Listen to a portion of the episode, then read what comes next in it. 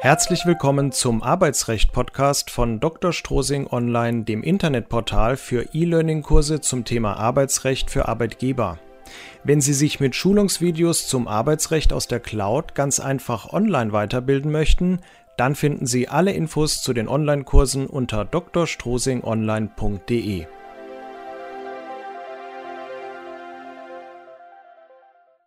Mein Name ist Dr. Jan-Martin Strosing. Ich bin Rechtsanwalt und im Bereich Arbeitsrecht tätig und ich begrüße Sie ganz herzlich zu einer neuen Folge zum Thema Arbeitsrecht für Arbeitgeber.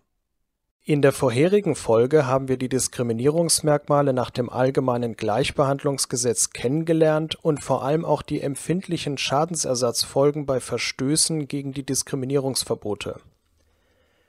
Solche Verstöße können bereits bei der Personalplanung geschehen also noch bevor man überhaupt eine Stellenanzeige schreibt oder ein Bewerbergespräch führt. In dieser Folge zeige ich Ihnen, wo bereits bei der internen Kommunikation im Betrieb Gefahren hinsichtlich der Diskriminierungsverbote lauern. Als zweites behandeln wir die Befugnisse des Betriebsrats bei der Mitarbeitereinstellung. Das betrifft Sie natürlich zunächst mal nur, wenn in Ihrem Betrieb ein Betriebsrat besteht. Wenn sich bei Ihnen bisher noch kein Betriebsrat gebildet hat, können Sie sich an diesem Punkt entspannt zurücklehnen, aber Sie sollten sich durchaus einmal ansehen, welche Befugnisse der Betriebsrat hat, damit Sie schon mal Bescheid wissen, falls sich bei Ihnen mal ein Betriebsrat bilden sollte. Zu den Befugnissen des Betriebsrats gehört auch, eine interne Stellenausschreibung zu verlangen. Was es damit auf sich hat und wo das im Gesetz geregelt ist, sehen wir uns in einem eigenen Unterpunkt an. Und ich erkläre Ihnen, was die Schwerbehindertenbewerberabfrage ist und was Sie als Arbeitgeber dabei beachten müssen.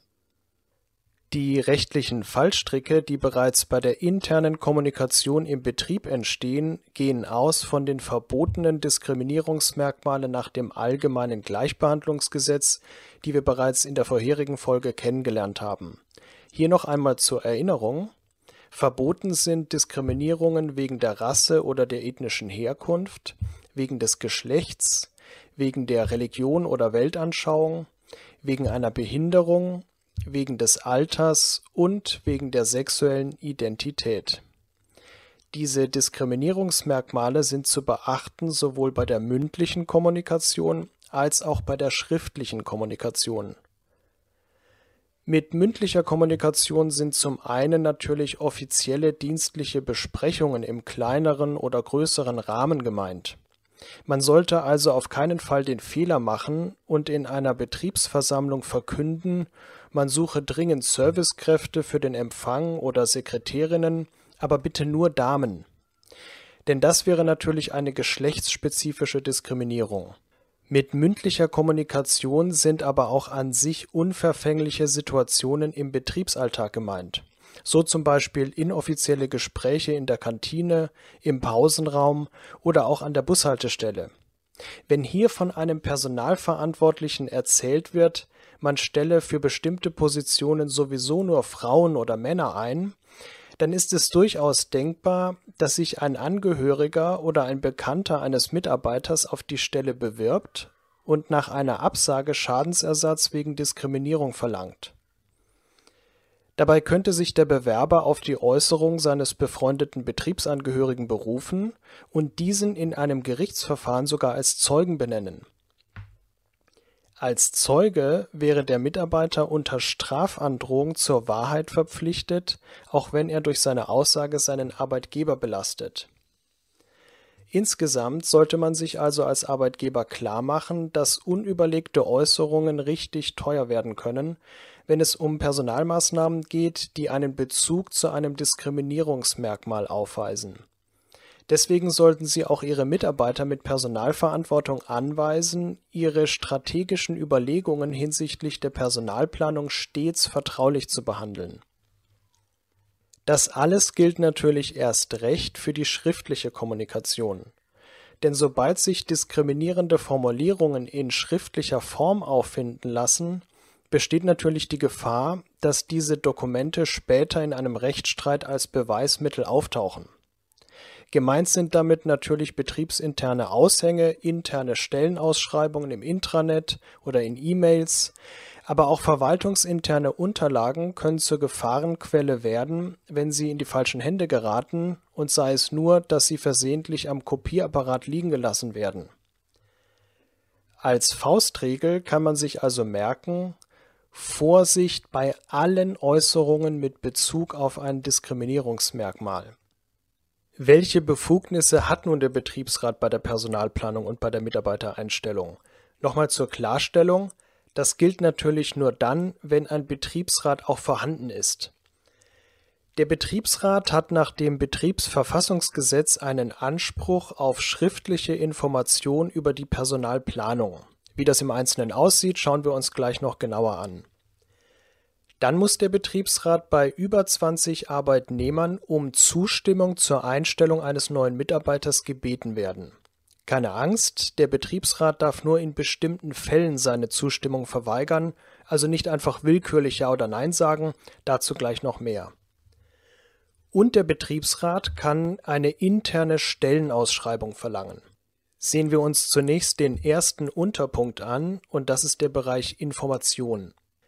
Der Informationsanspruch des Betriebsrats ist in § 92 Absatz 1 Betriebsverfassungsgesetz geregelt. Den Wortlaut der Vorschrift schauen wir uns mal genauer an.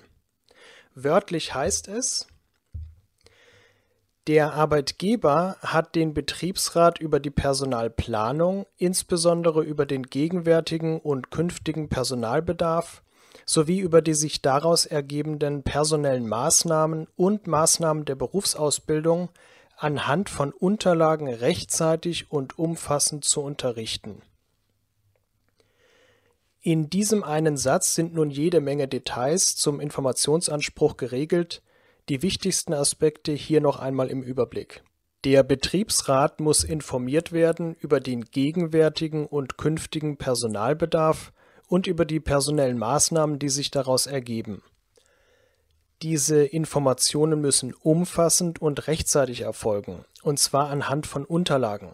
Also mündliche Unterrichtungen reichen nicht, es müssen Unterlagen erstellt werden und die sollen nach dem Gesetzeswortlaut umfassend sein.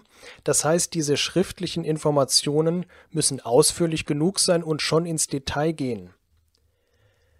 Bei der Frage, wie detailliert die Informationen sein müssen, kann man sich als Faustregel merken, die Informationen sind in aller Regel dann detailliert genug, wenn der Betriebsrat vernünftigerweise keine Rückfragen mehr stellen muss, um über die Personalplanung informiert zu sein. Bei Verstoß gegen diese Informationspflicht sieht das Gesetz in § 121 Betriebsverfassungsgesetz eine Geldbuße bis zu 10.000 Euro vor das nächste Beteiligungsrecht hat der Betriebsrat erst von 20 Arbeitnehmern, dann nämlich muss bei einer Mitarbeitereinstellung die Zustimmung des Betriebsrats eingeholt werden. Das ist in § 99 Betriebsverfassungsgesetz geregelt und auch hier schauen wir uns die Vorschrift mal im Wortlaut an in Unternehmen mit in der Regel mehr als 20 wahlberechtigten Arbeitnehmern hat der Arbeitgeber den Betriebsrat vor jeder Einstellung, Eingruppierung, Umgruppierung und Versetzung zu unterrichten, ihm die erforderlichen Bewerbungsunterlagen vorzulegen und Auskunft über die Person der Beteiligten zu geben er hat dem Betriebsrat unter Vorlage der erforderlichen Unterlagen Auskunft über die Auswirkungen der geplanten Maßnahme zu geben und die Zustimmung des Betriebsrats zu der geplanten Maßnahme einzuholen. Hier nochmal die wichtigsten Punkte im Überblick. Das Zustimmungserfordernis gilt nur für Unternehmen mit regelmäßig über 20 Arbeitnehmer. Das heißt, es kommt nicht auf den Zeitpunkt der Einstellung des neuen Mitarbeiters an, sondern auf die durchschnittliche Arbeitnehmerzahl in der Vergangenheit. Gut, was muss der Arbeitgeber nun konkret machen? Er muss dem Betriebsrat die Bewerbungsunterlagen vorlegen, Auskunft über die Beteiligten geben und über die betrieblichen Auswirkungen. Diese Verpflichtung besteht bei jeder Einstellung, Eingruppierung und Versetzung. In all diesen Fällen muss die Zustimmung des Betriebsrats eingeholt werden. Bei der Frage, wie ausführlich müssen die Auskünfte sein, die dem Betriebsrat mitzuteilen sind, gilt hier die Faustregel: Die Auskünfte müssen so aussagekräftig sein, dass ein bloßes Ja oder Nein möglich ist. In welchen Fällen darf der Betriebsrat überhaupt seine Zustimmung verweigern? Das ist geregelt in § 99 Absatz 2 Betriebsverfassungsgesetz. Dort sind in sechs Ziffern Gründe aufgeführt, auf die der Betriebsrat eine Verweigerung der Zustimmung stützen kann. Die Ziffer 1 lautet wörtlich Der Betriebsrat kann die Zustimmung verweigern, wenn die personelle Maßnahme gegen ein Gesetz, eine Verordnung, eine Unfallverhütungsvorschrift oder gegen eine Bestimmung in einem Tarifvertrag oder in einer Betriebsvereinbarung oder gegen eine gerichtliche Entscheidung oder eine behördliche Anordnung verstoßen würde. Zitat Ende. Sie sehen am Beispiel der Ziffer 1, dass der Betriebsrat eine Art kleine Rechtskontrolle vornehmen darf, ob die Einstellung gegen Vorschriften oder betriebliche Vereinbarungen verstößt. So ähnlich sind auch die fünf weiteren Unterpunkte ausgestaltet. Bei Interesse können Sie gern mal die ganze Vorschrift durchlesen, das würde hier jetzt den Rahmen sprengen, aber wenn Sie im Internet in eine Suchmaschine § 99 Betriebsverfassungsgesetz eingeben, kommen Sie schnell auf eine Seite, auf der die Vorschrift abgebildet ist. Meine Empfehlung, wenn Sie Gesetzestexte nachlesen wollen, ist die Internetseite gesetzeimiinternet.de. Dort sind alle Gesetze verfügbar und die Seite wird in Zusammenarbeit mit dem Bundesjustizministerium kostenlos angeboten. Aber das nur nebenbei. Insgesamt bleibt also festzuhalten, dass der Betriebsrat nicht willkürlich und schikanös seine Zustimmung verweigern darf, sondern nur in den vom Gesetz, vom Gesetz vorgesehenen Fällen. Was geschieht nun, wenn der Arbeitgeber gegen das Zustimmungserfordernis verstößt? Holt ein Arbeitgeber die Zustimmung des Betriebsrats nicht ein, obwohl er dazu verpflichtet ist, dann besteht ein Beschäftigungsverbot für den betreffenden Mitarbeiter und dieses Beschäftigungsverbot kann der Betriebsrat auch gerichtlich durchsetzen, indem er beim Arbeitsgericht ein Zwangsgeld beantragen kann. Geregelt ist das in 101 Betriebsverfassungsgesetz. Deshalb muss der Arbeitgeber dem neu eingestellten Mitarbeiter wieder kündigen, denn trotz Beschäftigungsverbot ist der Arbeitsvertrag zwischen Arbeitgeber und Arbeitnehmer gültig. Und bis die Kündigung greift, muss dem Mitarbeiter auch ein sogenannter Annahmeverzugslohn gezahlt werden. Denn bis die Kündigung wirklich wirksam wird, muss eine Kündigungsfrist eingehalten werden, das ist im Paragraph 622 BGB geregelt, und diese Kündigungsfrist beträgt grundsätzlich vier Wochen. Wenn allerdings ausdrücklich eine Probezeit vereinbart wurde, dann kann auch eine Frist von zwei Wochen gelten. Da muss man eben in den Arbeitsvertrag sehen. Als drittes schauen wir uns die Befugnis des Betriebsrats an, eine interne Stellenausschreibung zu verlangen.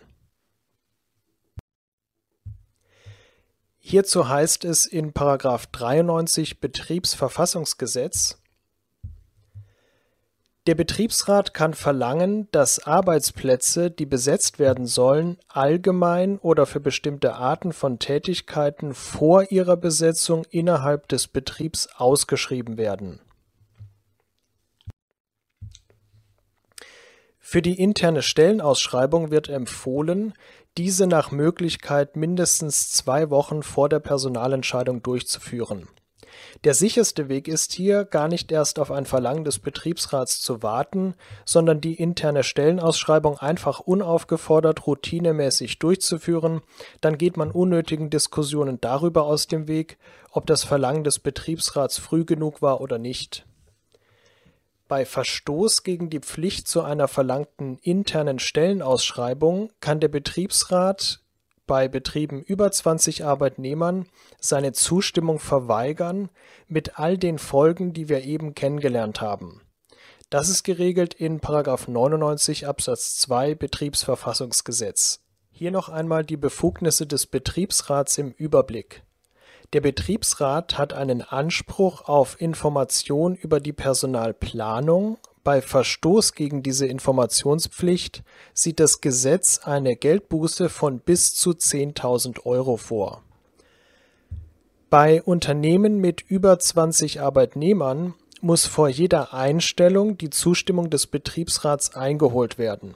Wenn der Arbeitgeber dies unterlässt, besteht ein Beschäftigungsverbot für den betreffenden Mitarbeiter, das auch gerichtlich durchsetzbar ist. Ist der Arbeitsvertrag schon geschlossen, muss er gekündigt werden und bis die Kündigung greift, muss grundsätzlich Annahmeverzugslohn gezahlt werden, ohne dass der Arbeitnehmer eingesetzt werden darf. Und wir hatten gesehen, dass der Betriebsrat eine interne Stellenausschreibung verlangen kann, Unterlässt der Arbeitgeber dies, kann der Betriebsrat seine Zustimmung zur Einstellung verweigern, mit den Folgen von gerade eben. Als nächstes geht es um die Schwerbehindertenbewerberabfrage bei der zuständigen Arbeitsagentur. Das hat jetzt nichts mehr mit dem Betriebsrat zu tun, diese Pflicht trifft jeden Arbeitgeber, auch wenn das vielen Arbeitgebern gar nicht bekannt ist.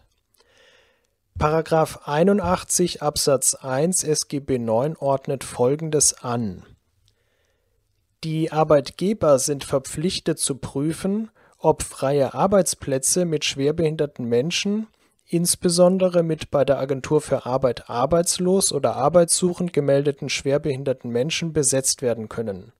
Sie nehmen frühzeitig Verbindung mit der Agentur für Arbeit auf.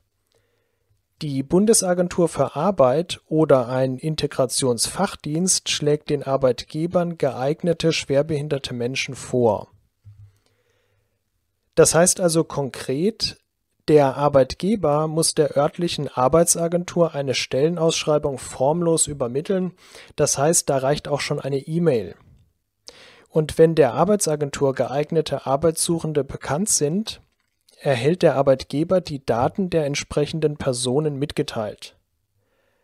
Das Gesetz sagt, der Arbeitgeber muss einen Einsatz von schwerbehinderten Menschen prüfen das heißt, er muss sich mit den übermittelten Bewerberdaten auseinandersetzen. Eine Pflicht zur Einstellung von vorgeschlagenen Arbeitssuchenden besteht natürlich nicht. Welche Folgen können eintreten, wenn man als Arbeitgeber diese Abfrage nicht macht? Wenn Sie einem schwerbehinderten Bewerber absagen, der sich beworben hat, weil er die Stellenausschreibung irgendwo gesehen hatte, dann könnte dieser grundsätzlich aus dem Gesichtspunkt der Behindertendiskriminierung eine Schadensersatzklage erheben. Und wenn sich dann herausstellt, dass sie keine Schwerbehindertenbewerberabfrage bei der Arbeitsagentur durchgeführt hatten, dann führt das zu erschwerten Verteidigungsmöglichkeiten, weil dann nur schwer zu beweisen ist, dass keine Behindertendiskriminierung beabsichtigt war denn wenn keine Abfrage gemacht wurde, sind Tatsachen geschaffen, die darauf hindeuten können, dass Schwerbehinderte von vornherein benachteiligt werden sollten. Insgesamt hat man also verschärfte Beweisprobleme. Das Thema Schwerbehindertenbewerberabfrage hier noch einmal im Überblick. Die Abfrage ist zu richten an die örtlich zuständige Agentur für Arbeit. Die Abfrage ist formlos möglich, das heißt Fax oder E-Mail reichen aus. Inhaltlich genügt eine Übersendung der Stellenausschreibung, die man in aller Regel ja ohnehin erstellt hat. Das heißt, in dem Fall hat man durch die Abfrage kaum einen Mehraufwand. Wenn man keine Stellenausschreibung formuliert hat, dann kann man die Daten stichwortartig auflisten, die üblicherweise in einer Stellenausschreibung stehen, also Art und Umfang der Tätigkeit, Beginn der Tätigkeit, Befristung und so weiter. Vielen Dank fürs Zuhören. Wenn Sie mehr erfahren möchten zum Thema Arbeitsrecht für Arbeitgeber, dann gehen Sie jetzt auf drstrosingonline.de/newsletter. Dort bekommen Sie wichtige Rechtstipps für den Betriebsalltag nach und nach kostenlos per E-Mail zugesandt und als Willkommensgeschenk eine Checkliste zum Thema Mitarbeiter einstellen, welche rechtlichen Bestimmungen Sie hierbei beachten müssen. Alles sofort startklar auf drstrosingonline.de/newsletter. Ich freue mich auf Ihren Besuch. Bis zum nächsten Mal.